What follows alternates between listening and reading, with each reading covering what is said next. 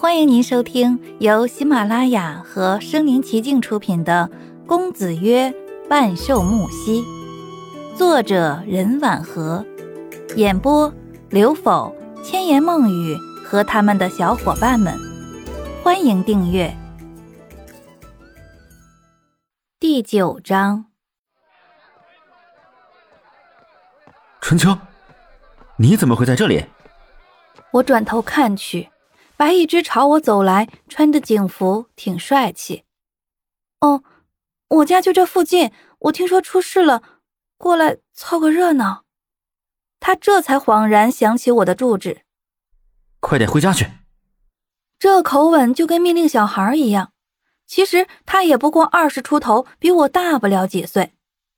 嗯，我得等会儿，这腿暂时走不了。我扶着墙，艰难地说。你怎么了？不是晕血了吧？我第一次听到这名词，就好奇的问：“嗯，晕血是什么病啊？”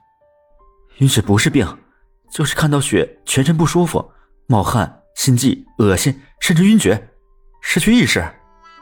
晕啊！我晕血。你能坚持住吗？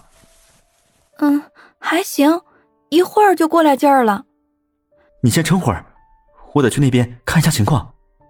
哦，我看着他跑进警戒线内，和其他几个警员在现场收集东西，戴着白色手套，手里拿着透明袋子和镊子，在地上查探着什么，那认真劲儿很专业的样子。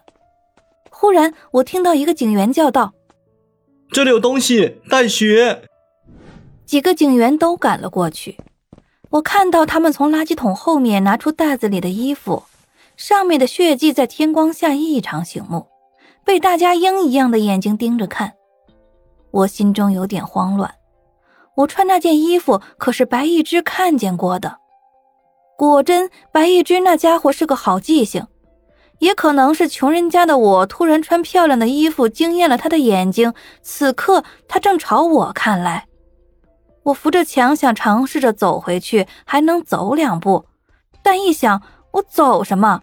我又没有做什么错事，为什么要心虚？就靠在墙壁继续等，具体在等什么，我也不知道。直到他们警员收队，那件衣服被装进透明袋子带走，白一只才来到我跟前。现在好些了吗？嗯，好多了。为什么还不回去？可，可以把衣服还给我吗？这周围的东西都需要被带去警局。暂时不能。可昨天下午在乐天会发生的事情，你是当事人啊！我衣服上的血是莽汉被弄伤时染到我身上的，你可以作为证人向警署解释的呀。你昨天是和谁一起去的乐天会？就是救我的那个男人。白一之似在确认，顿了一下，他皱起眉头。是叶兰庄园的主人，木西先生。看来当时木西出现时，白一之就认出了他。嗯，你怎么和他在一起？我就把和木西先生相识的原委妥妥的说了一遍。白一之好像有问不完的问题，继续问：“你们离开乐天会之后去了哪里？做警察的都这副刨墙脚的样子吗？”我又把在酒馆发生的事情也讲了一遍。沉思了一会儿，白一之问我。你觉得木西先生那人怎么样？白一只愁眉苦脸的对着我，显然对我的评价很不满意。不过无奈之中又有理解，我这个年龄阶段的孩子看人就是这么肤浅。眼见着从我口中问不出什么，就想尽快结束。白一只于是问：“好点没？能回家不？”“能，你去忙吧。”“早点回去。”别乱跑。嗯，看着白一只跳上警车呼啸而去，我内心叫苦连天，悲苦无限。我的漂亮衣服哟，也坐着警车走了。这下好了，我可以安枕无忧的跟着阿妈回老家了，再也不用怀着美好愿望去见木西先生了。想一想，我的心肝肺就搅在一起的疼。回去后，阿妈叫来车夫，把东西放上去。邻居白小胖的白奶奶给了我一些枣，说是当零嘴在路上吃，还说会想我们。阿妈把一件衣服送给白奶奶，说谢谢她老人家一直以来的照顾。车夫拉着我和阿妈朝车站跑去，在经过一家道馆门前，却突然停下了。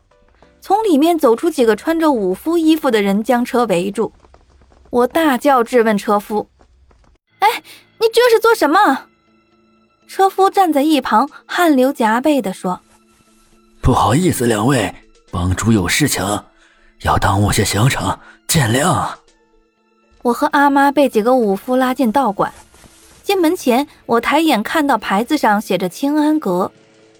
院子不大，吊着几个沙袋。几个人正在踢打，旁边沿廊边放着一排长棍和长矛。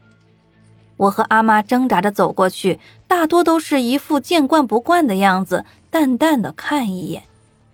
在二楼，我见到一个魁伟的男人，他长得黝黑高大，满脸胡须，满眼杀气。他坐着正在喝酒，我和阿妈被丢在他跟前，他勉强睁开一条缝的眼睛看着我们。放下酒杯，露出一丝狞笑。哼，来的正好。阿妈问这肥头大耳的男人：“你你是什么人？要在光天化日下欺负我们软弱女人吗？”阿婆，是我看上你家女儿，要娶她做小老婆，以后你就可以吃香的喝辣的了。哈哈哈哈哈！见这个粗野的男人拿着我的青玉开玩笑，阿妈气得浑身发抖。你倘若敢拿我女儿怎么样，我我就死在你面前。就你吗？你算什么？老东西！